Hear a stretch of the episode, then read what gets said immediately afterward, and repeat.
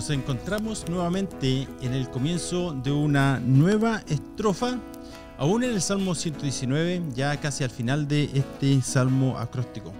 Notarán que al principio de esta estrofa, a número 21, eh, sus Biblias muestran la palabra sin, la cual equivale a la letra número 21 del abecedario hebreo. Sin embargo, algunas versiones bíblicas muestran la palabra shin, esto se trata de un asunto de pronunciación en el idioma hebreo. Tal vez ustedes, algunos de ustedes se recordarán del incidente en el libro de los jueces, capítulo 12, donde a, los fugitivos de la tribu de Efraín se les exigió que pronunciaran la palabra Shibolet. Y como no podían pronunciar correctamente la letra sh, decían entonces Sibolet. Entonces se trata de un asunto de pronunciación y aún hoy en día algunos idiomas conservan esta diferencia entre el sonido de la letra S y la SH. Bueno, a medida que comenzamos esta nueva estrofa, es mi oración que nos empapemos de la verdad de la palabra de Dios, que nos dispongamos bajo la enseñanza que el salmista quiere que aprendamos y que por la gracia del Señor, cada uno de nosotros seamos como el salmista en en relación a, su pasión y su relación misma con la palabra viva de Dios. Como ha sido nuestra costumbre hasta ahora, entonces leemos los ocho versos de esta estrofa y luego nos enfocaremos solamente en los dos primeros. Entonces, comenzamos leyendo desde el verso 161 en adelante. Dice así. Príncipes me persiguen sin causa, pero mi corazón teme tus palabras. Me regocijo en tu palabra como quien haya un gran botín. Aborrezco y desprecio la mentira, pero amo tu ley. Siete veces al día te alabo, a causa de tus justas ordenanzas. Mucha paz tienen los que aman tu ley, y nada los hace tropezar. Espero tu salvación, Señor, y cumplo tus mandamientos. Mi alma guarda tus testimonios y en gran manera los amo. Guardo tus preceptos y tus testimonios, porque todos mis, caminos están delante de ti. Algo que a simple vista resalta acerca de esta estrofa es de que si se pudieron darse cuenta, contiene declaraciones de fe, de obediencia, de compromiso, de amor hacia la palabra de Dios, una tras otra. En esta ocasión, no hay peticiones como para que Dios salve la vida del salmista de una situación angustiosa como en estrofas anteriores. Y a pesar de que cada estrofa contiene un tema en general por sí sola, parece que a medida que nos acercamos a la última estrofa, el salmista entra en una nueva dimensión de intimidad y de intensidad. Si alguna vez te has preguntado cómo se debería ver la vida de un creyente, un corazón entregado y un hambre por las escrituras, lo vas a poder ver a través de estos versos. De hecho, esta imagen eh, nos muestra cómo debería ser nuestra propia vida cristiana. Por supuesto, ya hemos visto que el, al salmista lo persiguen, ¿cierto? Eh, ya sabemos que siempre se encuentra en problemas, ¿cierto? Especialmente porque quienes le persiguen son gente en poder, son gente que son poderosos, ¿cierto? Son príncipes. De modo que su vida siempre estaba en peligro. Cabe destacar que es una cosa ser perseguido y es otra cosa totalmente diferente ser perseguido sin causa. El salmista paga un precio muy alto debido a su amor y compromiso por la palabra de Dios. Y este verso indica que él ahora es un enemigo del Estado, del gobierno. Piensa en lo fácil que hubiese sido para el salmista acomodar la palabra de Dios para no ofender a nadie, especialmente a esa gente de poder. Y como sucede con tanta frecuencia hoy en día, ¿verdad? Pero no. Ser fiel a la escritura ha tenido un precio muy alto para el salmista. Y esto nos lleva a reflexionar acerca de un contraste importante que sucede entre el verso 161 y el resto de la estrofa. Todas las declaraciones de fe, amor y compromiso son hechas a pesar de que es perseguido. Aunque es perseguido por gente violenta que no tiene misericordia de él, el salmista no teme a los hombres, sino solamente a Dios. Las líneas dice, pero mi corazón teme tus palabras. Aún más, como cristianos sabemos que después que hemos nacido de nuevo, el plan de Dios para nuestras vidas es que maduremos, que crezcamos en gracia, en el conocimiento de Jesucristo, que crezcamos en santidad, ¿cierto? Que seamos establecidos y seamos moldeados a la imagen del Hijo de Dios. Ahora, ¿cuántas veces hemos perdido de vista quién es Dios y olvidamos por completo sus promesas y su carácter cuando nos hemos encontrado en medio de pruebas, tentaciones o aflicciones?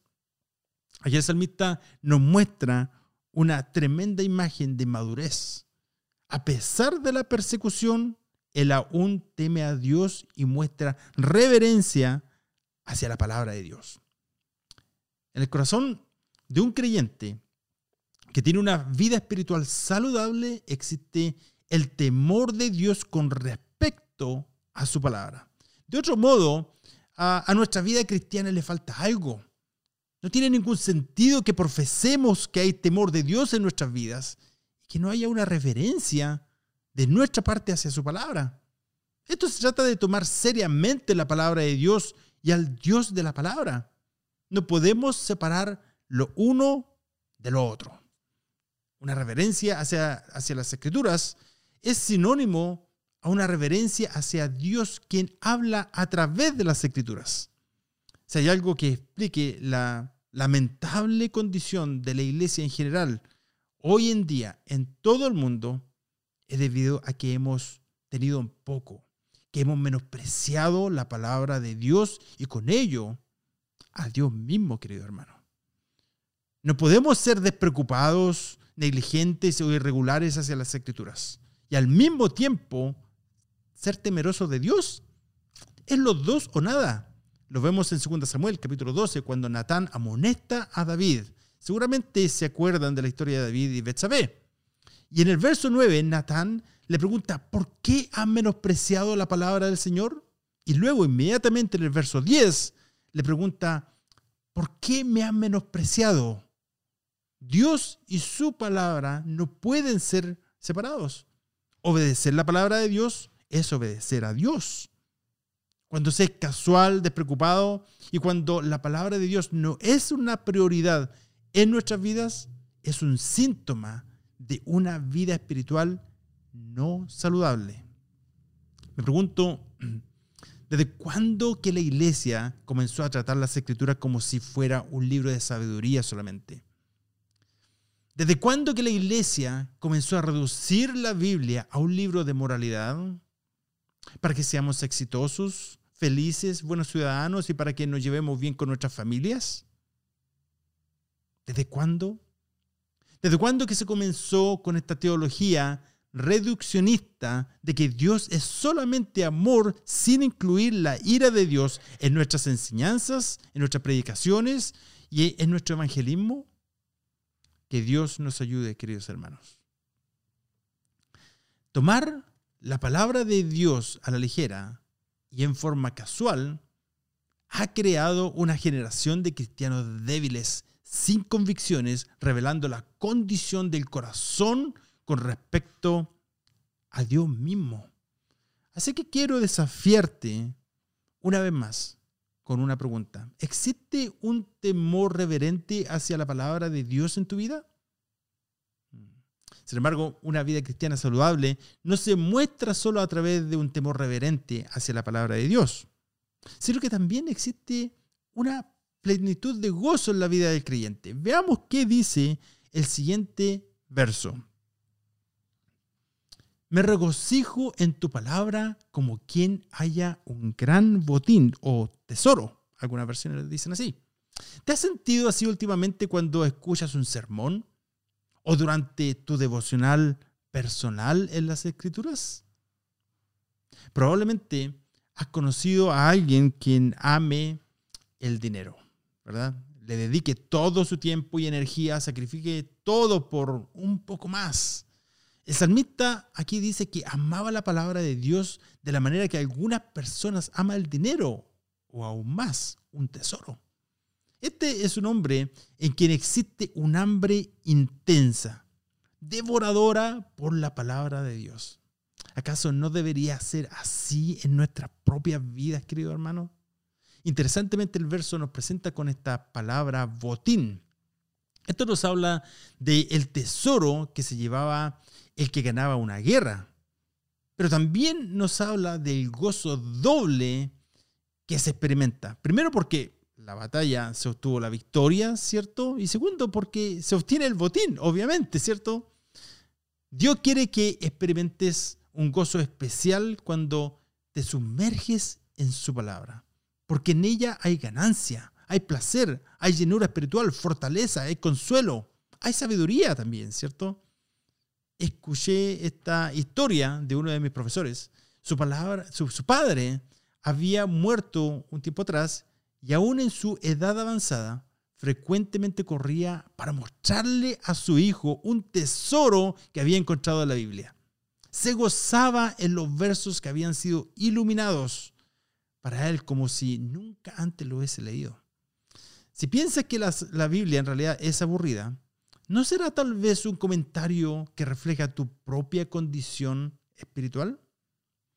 Este gozo en la palabra es lo que sucede en la vida del creyente cuando se ha nacido de nuevo por el Espíritu de Dios. Dios remueve ese corazón de piedra, nos da un nuevo corazón de carne en su lugar un corazón con nuevos deseos, en el cual él mismo escribe su palabra y nos causa un amor profundo y una pasión por ella, lo cual nos hace estremecer con la palabra de Dios. Esta es una de las marcas, querido hermano, amigo, que definen el nuevo nacimiento en la vida del creyente. En el centro mismo de nuestra vida espiritual ahora se encuentra la palabra de Dios y en los segmentos anteriores eh, les compartía acerca del fuego ardiente que Dios quiere que haya en nuestros corazones, ¿verdad? La palabra de Dios, querido amigo, hermano, es el combustible en ese fuego. Y mientras más la palabra de Dios abunde en nuestras vidas, más va a arder el fuego de Dios en nuestros corazones. Tal vez te preguntes, bueno, ¿por qué la palabra de Dios? ¿Por qué la Biblia nos causa este gozo? En primer lugar, porque nos revela la santidad de Dios. Además, nos permite apreciar la grandeza, la majestad de Dios. Esto causa una conmoción, un estremecer en nuestros corazones. Nos causa gozo porque la palabra nos revela la gloria de Dios, el Hijo. Nos causa gozo conocer la majestad del plan de salvación. Su palabra resuena en lo profundo de nuestras vidas e inevitablemente nos causa un gozo tremendo, profundo. El barómetro de nuestra vida espiritual es nuestra relación con las escrituras. Es nuestro amor y nuestro deseo por la palabra de Dios lo que revela en gran medida el lugar donde nos encontramos en nuestro caminar con el Señor. Esta relación con las escrituras de la cual estamos hablando debe ser más que solo llenar nuestras mentes con verdades bíblicas. Debe ser más que solo una pasión ardiente en el corazón por Dios. Debe haber un actuar en la voluntad del hombre.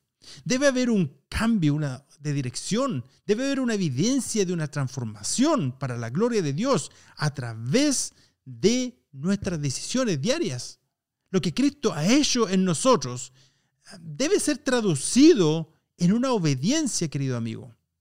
Tiene que ser más que solo saber, más que solo sentir, tiene que ver con lo que hacemos.